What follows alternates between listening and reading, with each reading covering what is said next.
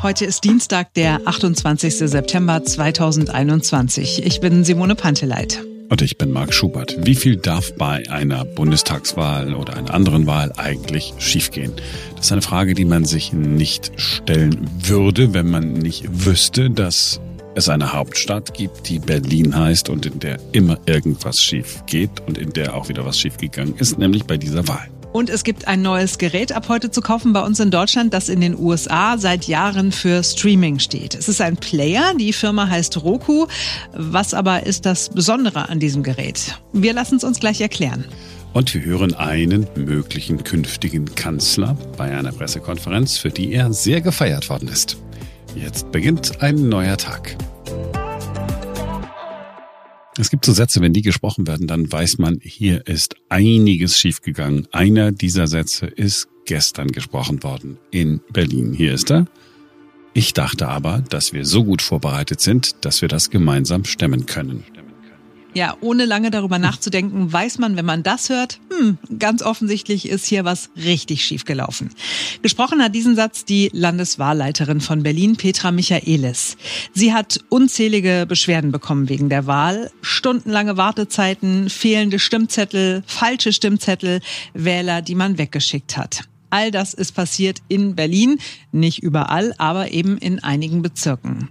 Die Stadt, in der nichts richtig läuft, hat bewiesen, dass auf sie Verlass ist. Wenn es nicht perfekt sein soll, fragt die Berliner Verwaltung, die macht es möglich. Was aber sind die Konsequenzen? Wir sprechen mit Professor Christian Pestalozza. Er ist einer der renommiertesten Staatsrechtler in Deutschland. Hallo, Herr Professor Pestalozza. Hallo. Waren Sie gestern wählen oder haben Sie Briefwahl gemacht? Ich habe Briefwahl im Vorfeld gemacht. Da können Sie ja ganz froh sein, oder? Ja, ich äh, insofern bin ich froh, aber gleichzeitig bedauere ich, was ich so von all den äh, nicht so optimalen Dingen höre. Sie sind Verfassungsrechtler, äh, Sie kennen sich aus, seit Jahrzehnten befassen Sie sich mit unserem Grundgesetz und, und all den Gesetzen, die nachfolgen. Hat es schon mal eigentlich eine Wahl gegeben, die annulliert werden musste, weil es Pannen gegeben hat? Ähm, ist mir nicht bekannt, dass äh, eine Wahl insgesamt. Es mag einzelne Beanstandungen lokaler Art sozusagen gegeben haben. Ähm, daran erinnere ich mich aber auch nicht mehr, was Ihnen zeigt, wie selten das gewesen sein muss. Aber dass komplett eine Wahl hätte wiederholt werden müssen wegen irgendwelcher relevanten Rechtsfehler, ähm, davon weiß ich nichts. Das würde mich überraschen, wenn ich da was übersehen hätte. Ich glaube nicht, dass wir es übersehen haben. Ich habe auch äh, nachgeguckt und ähm, nee, da, da hat es nichts gegeben. Also nichts von nennenswertem Ausmaß hat mal in irgendwelchen kleinen einzelnen äh, Wahllokalen irgendwas gegeben, aber nie hat es große Auswirkungen gehabt. Gleichwohl sind wir in Berlin. Wir sind bei, bei Bildern, die ja ein bisschen betrüben, weil man die nicht von einem Land wie Deutschland äh, erwartet hätte. Und wir sind aber, bei, mit, wenn wir mit Ihnen sprechen, natürlich auch sofort in der rechtlichen Diskussion. Vielleicht können wir das ja mal, wenn Sie einverstanden sind, einfach so durchgehen. Lange Schlangen vor dem Wahllokal. 17.59 Uhr, der Zeiger springt um, es ist 18 Uhr, die Prognosen werden veröffentlicht und es stehen noch hunderte Menschen in der Schlange. Ist das rechtlich in Ordnung? Es ist nicht optimal, aber äh, rechtlich ähm, ist dagegen nichts einzuwenden, denn äh, es äh, kommt das so häufig vor, äh, dass äh, nicht bis zum Schluss der Wahlhandlung, also 18 Uhr bei uns, alle im Wahllokal sich versammeln können und aufhalten können, weil das Wahllokal zu klein ist oder jetzt insbesondere bei Corona Abstände eingehalten werden muss und dergleichen. Und dann muss man eben draußen stehen und dankbar sein, wenn es nicht gerade in Strömen regnet und oder bitterkalt ist oder so etwas. Das muss man in Kauf nehmen. Es hängt auch davon ab, äh, wann Wähler sich entscheiden, zum Wahllokal zu gehen. Also äh, ich kenne viele, die das gerne sehr früh erledigen. Ich kenne aber auch viele, äh, die sagen, ach Gott, ich habe bis 18 Uhr Zeit, dann gehe ich mal um 17.50 Uhr hin. Und dann bilden sich eben Schlangen, weil sie nicht organisieren können, dass die Wähler, dass der Wählerandrang sich gleichmäßig über den Tag verteilt. Also so etwas wird es geben. Und das ist so regelhaft so, äh, dass äh, unsere Wahlordnungen diese Frage ausdrücklich regeln. Und das würden sie nicht tun, wenn das nicht immer wieder passieren würde, was ihnen zeigt, dass das organisatorisch nicht voll beherrschbar ist, weil der Wähler frei ist, sich die Zeit auszusuchen. Der muss sich kein Zeitfenster von irgendeiner Stunde auswählen, äh, zu dem er sich online anmeldet, sondern kann kommen, wann er will, auch ganz überraschend. Und trotz aller Aufrufe der Landeswahlleiterin, das früh zu tun, kann er eben am späten Abend äh, erst kommen. Und die äh, Wahlordnungen sehen übereinstimmend vor, äh, dass zwar um 18 Uhr eigentlich Schluss ist, aber wer um 18 Uhr vor dem Wahllokal ist, weil er eben nicht rein kann, der muss zur Stimmabgabe, egal wie lange das dann wieder dauert, zugelassen werden. Äh, äh, der Umstand, dass äh, unsere Rechtsvorschriften das eben regeln, zeigt ihnen, dass das häufig passiert. Jetzt stammen diese Regelungen aus einer Zeit, wo man, wenn man am Wahllokal stand, eigentlich kaum Informationen darüber hatte, wie denn möglicherweise Prognosen oder sogar, je nachdem es lange dauert, sogar Hochrechnungen äh, ausgefallen sind. Heute ist es ja völlig anders. Da stehen hunderte Menschen, haben ihr Smartphone dabei. Sie haben Kenntnis von plötzlich den, den Verhältnissen, wie sie hm, sein könnten. Sie könnten ja mit diesem Wissensvorsprung anders sich entscheiden. Dann ist die Wahl ja gar nicht mehr so gleich. Ähm, es ist das kein wirklicher Wissensvorsprung. Das sind ja äh, Prognosen die äh, stützen sich ja nicht auf äh, partielle äh, Auszählungen in den Wahllokalen. Das äh, geht ja so schnell gar nicht, sondern es sind Prognosen und diese Prognosen können, und wir haben das ja auch gestern erlebt, können sich natürlich irren und äh, müssen dann revidiert werden und dergleichen. Das ist ja äh, gar nicht anders möglich. Das heißt, jeder äh, der Wählerinnen weiß, wenn ich mich jetzt darauf einrichte und deswegen meine Stimme taktisch in eine bestimmte Richtung, die ich vorhin vorhatte, abgebe, äh, muss wissen, äh, dass die Information nicht zutrifft. Das ist also eine Information, nach der er sich richtet, auf eigenes Risiko sozusagen. Jetzt könnte man sagen, naja, aber immerhin, er weiß ein bisschen mehr, auch wenn es dann vielleicht gar nicht stimmt, als derjenige Wähler, der bis 18 Uhr wirklich auch seine Stimme hat abgeben können. Das stimmt. Aber das ist eine Sekundärfolge, sozusagen eine unerwünschte Nebenwirkung, äh, die aber nicht zu einem Rechtsfehler führt. Ich gebe Ihnen ein Beispiel, wo es viel dramatischer lag. Das war 2009 bei der Nachwahl in Dresden. Da war ein Wahlbewerber äh, vor dem Wahltag äh, gestorben. Deswegen musste eine Nachwahl angeordnet werden. Die fand 14 Tage später nach der eigentlichen Wahl statt. Und zwar nachdem längst das vorläufige amtliche Endergebnis verkündet war. Und das Bundesverfassungsgericht, das angerufen worden ist, weil manche meinten, das sei ein Rechtsfehler gewesen, hat gesagt, ja, das mag so sein und da werden auch ähm, einzelne Wähler taktisch sich umorientiert haben, weil sie jetzt zielgerechter und zielgenauer ihre Stimme glaubten einsetzen zu können. Aber das ist nicht so wichtig. Wichtig ist, dass der Wähler die Chance hat, von seinem Wahlrecht Gebrauch zu machen. Und wenn da jemand vorverstirbt, muss eine Nachwahl stattfinden. Das ist das Primäre, auch wenn er mehr weiß als der Wähler, der 14 Tage vorher zur Wahl gegangen ist. Und wenn Sie das anwenden auf unsere Situation, dann sehen Sie, das ist vergleichsweise harmlos. Das stimmt. Nicht mehr ganz so harmlos ist es, wenn die Berichte stimmen. Es sind ja alles äh, anekdotische Berichte. Wir haben das alles noch nicht valide, aber Menschen gehen äh, zum Wahllokal. Ja, es bildet sich eine Schlange. Sie kommen dann irgendwann dran. Es wird ihnen gesagt, ja, ähm, also wenn Sie zur Bundestagswahl wählen wollen, das ist okay, da haben wir noch Stimmzettel. Aber Abgeordnetenhauswahl, das geht hier leider nicht. Wir haben keine Stimmzettel mehr. Wie verhält es sich mit einem solchen Vorgang aus Ihrer Sicht?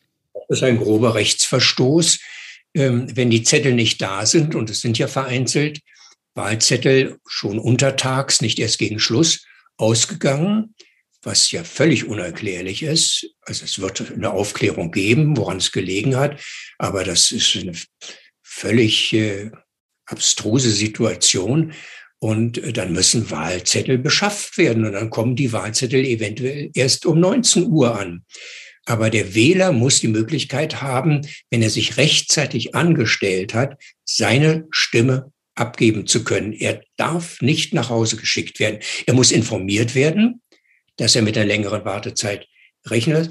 Es muss dann dafür gesorgt werden, wenn er sagt, ich muss unbedingt etwas erledigen, zum Beispiel einen Kranken zu Hause versorgen, der ist alleine, ich kann ihn nicht länger allein lassen, dann muss es eine Möglichkeit geben, nachzuweisen, ja, er war rechtzeitig hier und wenn er dann um 1930 kommt, müssen wir ihn zur Wahl zulassen, wenn dann die Zettel wieder da sind. Also das ist ein echter Rechtsfehler. Also tatsächlich ist das so, also das ist, ja sehr handfest. Das heißt, ich würde dann protokollieren, jetzt sagen wir mal, Marc Schubert ist da gewesen um 18.45 Uhr. Wir haben aber keinen Wahlzettel mehr gehabt. Wir beschaffen dann Stunden später einen Wahlzettel. Dann dürfte ich dann wählen, weil ich ja rechtzeitig da war. Äh, ja, man müsste, es müsste auch festgehalten werden, dass sie um 18 Uhr draußen in der Schlange waren. Das heißt, mit äh, kurz vor Schluss des Wahllokals muss jemand die Schlange kontrollieren und unter Kontrolle halten, um sicherzugehen, dass nicht verspätete Wahlwillige hinzukommen noch. Die Schlange muss unter Kontrolle bleiben. Also, Herr Schubert war rechtzeitig da in der Schlange und er muss dringend aus der Schlange sich entfernen. Und jetzt muss auf irgendeine Weise protokolliert werden, dass sie die Möglichkeit haben, zurückzukehren. Natürlich nicht um Mitternacht oder so etwas, sondern zeitnah sollte das äh, geschehen, ähm, damit sie ihre Stimme abgeben können wenn die äh, Schlange nicht kontrolliert worden ist. Wir gehen jetzt hier diese Details durch, weil ich kenne Berlin. Jeder, der hier in Berlin mal einen Ausweis beantragt hat, weiß, es kann sehr, sehr viel schiefgehen. Äh, ich wenn jemand nicht kontrolliert, dass äh, äh, die und die Personen, die man vermut, die vermutlich bis 18 Uhr da waren, wirklich auch diejenigen sind, die bis 18 Uhr da waren, wäre es dann, in, kann man dann die Wahl anfechten? Ähm, auch das wäre ein echter Wahlfehler. Nach den äh, Wahlordnungen müssen Sie um 18 Uhr beim Wahllokal gewesen sein, um noch teilnehmen zu können. Wenn sie später hinzugetreten sind und dann trotzdem zugelassen werden, dann ist es ein äh, Rechtsverstoß. Äh, dieser Rechtsverstoß ist nicht ganz unwahrscheinlich, weil es bedeutet ja auch, dass sie Personal nach draußen abordnen müssen und das fehlt dann eventuell drinnen äh, bei der Durchführung der Wahlhandlung selbst. Und ich kann mir vorstellen, aber das ist Spekulation, äh, dass äh, diese Schlangen nicht auf diese genaue Zeiteinhaltung hin äh, kontrolliert worden sind. Aber das ist recht Ob der zur, zur Ungültigkeit der betreffenden Wahl führt, hängt davon ab, ob nachvollziehbar dargelegt werden kann, dass das mandatsrelevant war. Da haben so viele an der Wahl teilgenommen, die nicht, es nicht hätten tun können, weil sie nach 18 Uhr sich angestellt haben. Und wenn das äh, über die Mandate entschieden haben kann, muss die Wahl wiederholt werden in dem Bereich. Wir haben ja noch einen Fall gehabt, wo man sagt, Leute, das kann nicht sein. Warum habe ich noch nie davon gehört, dass das passiert ist? Ja, weil es in Deutschland nicht passiert. Es sei denn, es passiert in der Stadt, über die wir die ganze Zeit reden. Menschen gehen ins Wahllokal, alles ist in Ordnung, bekommen äh, die Wahlzettel, dann äh, stellt man fest, ach, das sind ja die Falschen. Die Menschen, die hier auf dem Zettel stehen, die kann man hier gar nicht wählen, sondern die kommen aus einem völlig anderen Bezirk. Das heißt, es ist eine Stimme abgegeben worden oder mehrere Stimmen sind abgegeben worden. Was machen wir mit, was machen wir, was machen wir in so einem Fall? Ich habe gehört, ähm, dass äh, als man das gemerkt hat, es sind die falschen Wahlzettel verwendet worden, weil nur die im Wahllokal waren, äh, dass man die betreffenden Stimmen für ungültig erklärt hat. Das können Sie dem Wähler aber nicht anlassen. Der Wähler kann nichts dafür. Der Wähler muss nicht merken, der darf den Wahlzettel, der ihm vorgelegt wird, selbst wenn da andere Namen, die er vorher noch gar nicht gelesen oder gekannt hat, auftauchen. Er muss davon ausgehen, das sind die original zutreffenden Wahlzettel.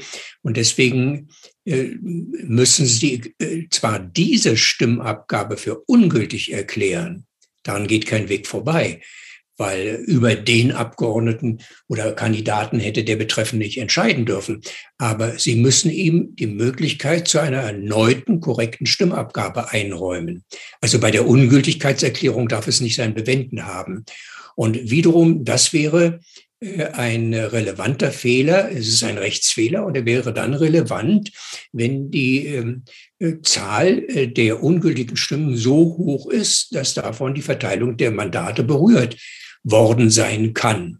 Dann muss auch dann muss die Wahl wiederholt werden. Also da müsste man, weil man jetzt die Menschen an dem Tag natürlich nicht einfach alle anrufen kann, müsste man dann sagen, okay, hier in diesem, äh, in diesem Büro, in diesem alle, die hier gewählt haben, müssten dann nochmal an einem Tag X, zwei Wochen, drei Wochen später dann nochmal erscheinen. Ganz simpel.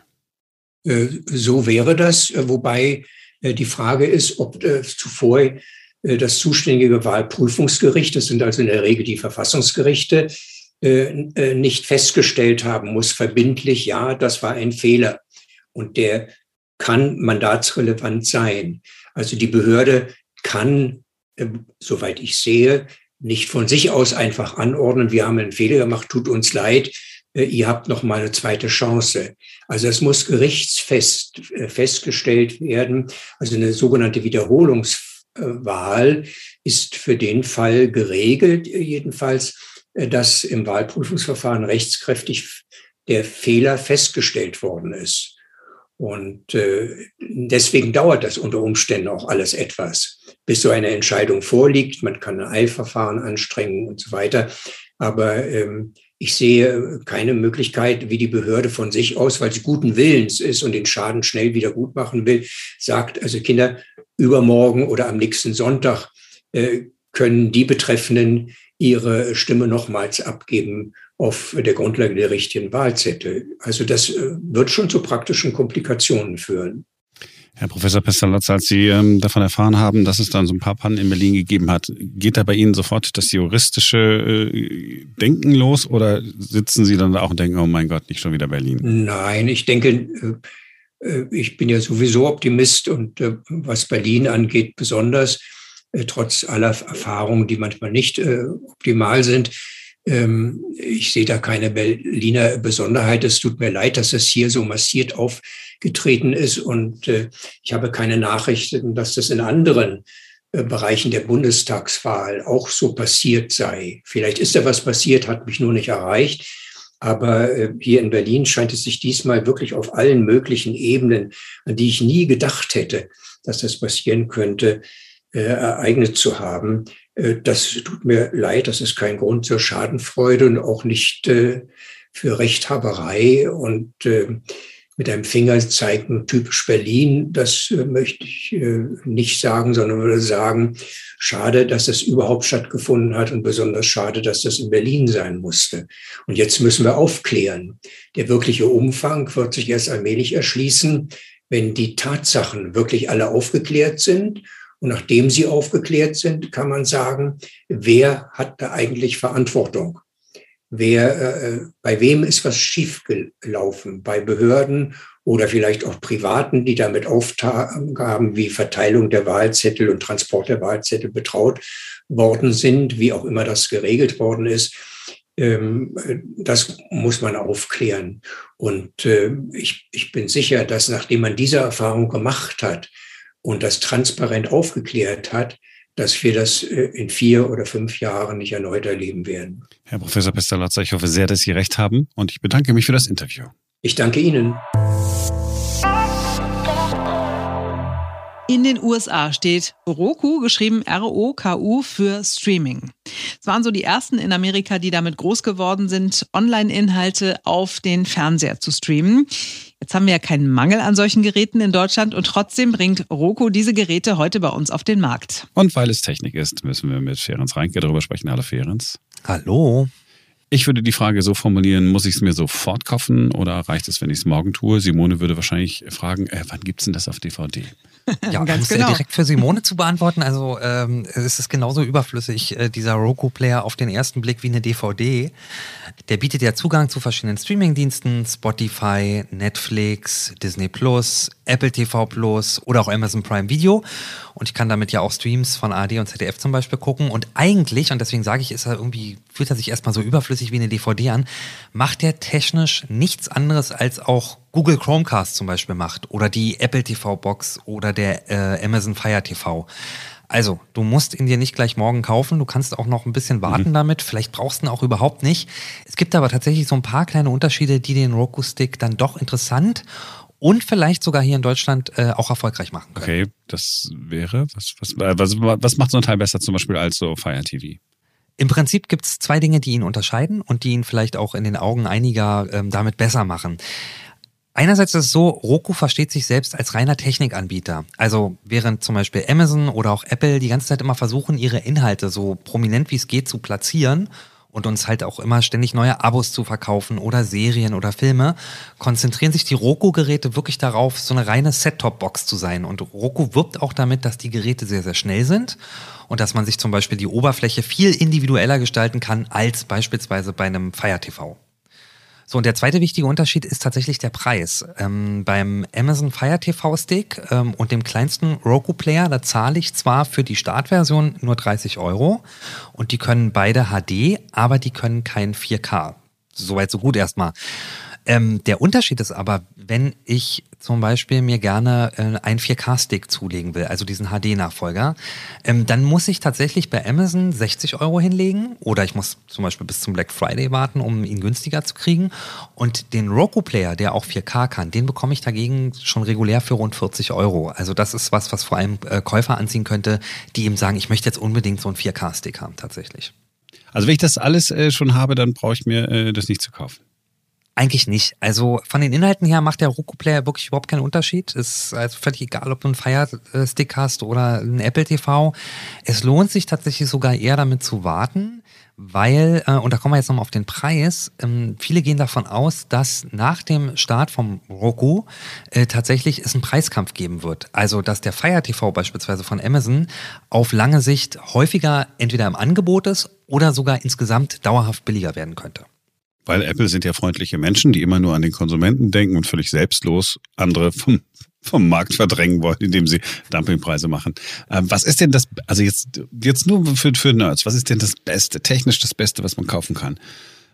Amazon Stick, Apple TV, Roku, mhm, also ich würde sagen, ähm, für Technikverliebte, äh, Individualisten und die Kommerzhasser ist tatsächlich der Roku-Stick äh, der beste.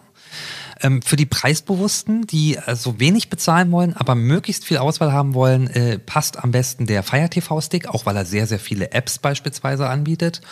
Und für die, die eh alles von Apple haben, ich glaube, die nennt man äh, Fangirls und Fanboys, ist es am Ende des Tages tatsächlich die Apple TV Box, weil sie sich natürlich so wunderbar kompatibel zu den anderen Geräten verhält.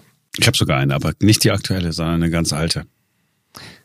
Ich habe so den mittelalten tatsächlich und bin noch relativ zufrieden. Von allen, äh, ich habe einige davon tatsächlich. Ich habe einen Chromecast, ich habe einen Fire TV Stick und ich habe einen Apple TV. Ich finde den Fire TV Stick am praktischsten, weil der das meiste kann tatsächlich.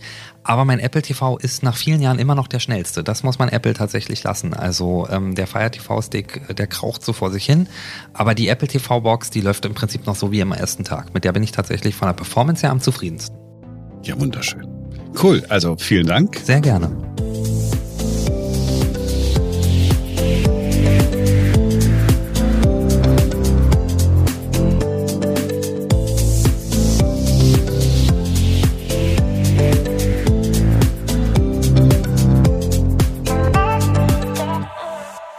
Irgendein Unternehmen in Deutschland eine Führungsposition zu besetzen hat, nehmen wir mal an, da gibt es eine Frage, die beim Vorstellungsgespräch überhaupt nicht gestellt wird. Können Sie Englisch? Das fragt niemand, weil es selbstverständlich ist. In der deutschen Politik ist das anders. Da ist es mit den Englischkenntnissen so eine Sache. Deutsche Politiker vermeiden es, Englisch in der Öffentlichkeit zu sprechen. Ja, man ist Deutscher, man will perfekt sein, wenn man Englisch spricht. Ach, na, bestimmt das Verb jetzt? Ist das ein Adjektiv? Ist das ein Adverb? Man weiß es nicht ganz genau. Olaf Scholz jedenfalls hatte keine großen Probleme mit der englischen Sprache. Er wird im Netz für seine spontanen Antworten gefeiert, die er auf einer Pressekonferenz gegeben hat. Herr Scholz, uh, Matt Frei vom britischen Fernsehen Channel 4 News, falls Sie mir eine Frage auf Englisch gestatten. The last time there were coalition talks after the last election, it took six months to form a government. How long will it take this time? And will it be, you know, is this the wrong signal that Germany sends to the rest of Europe about instability? And secondly, if you don't mind, are you prepared to send German truck drivers to Britain to help us with our petrol queues? Let me ask to the second question first. Um, the free movement of labor is part of the European Union, and we worked very hard to convince the British not to leave the Union. Now they decided different, and I hope that they will manage the problems coming from that, because I think it's constantly an important uh, idea for all of us to make it happen that there will be good relations between the EU and uh, the UK. But this is a problem to be solved. Um, let me just add, it might have to do something with the question of wages. If people want to decide for a certain job, they want to know if it's something very good for their whole life. And if you understand that being a trucker is something which many people really like to be, and you find not enough, this has something to do with working conditions, and this has to be uh, thought about. Uh, first, my idea is that uh, we will be very fast in getting a result for this uh, government, and it should be before Christmas if possible. On the other hand, you should know Germany always has coalition governments, and it was always stable. Uh, Herr Scholz, while we're uh, speaking English, if I may just ask ask one more. But this is Do the German press conference, please. Do you believe that the poor CDU, CSU showing uh, marks a decisive end of the Angela Merkel era in German politics? I think that uh, the people in Germany want the, the, Christian Democratic Union in opposition. This is their result now and uh, what they decided during the election. So, wie Marc sagen würde. Das war's für heute. Uns gibt es ja. morgen wieder, denn dann ist wieder ein neuer Tag.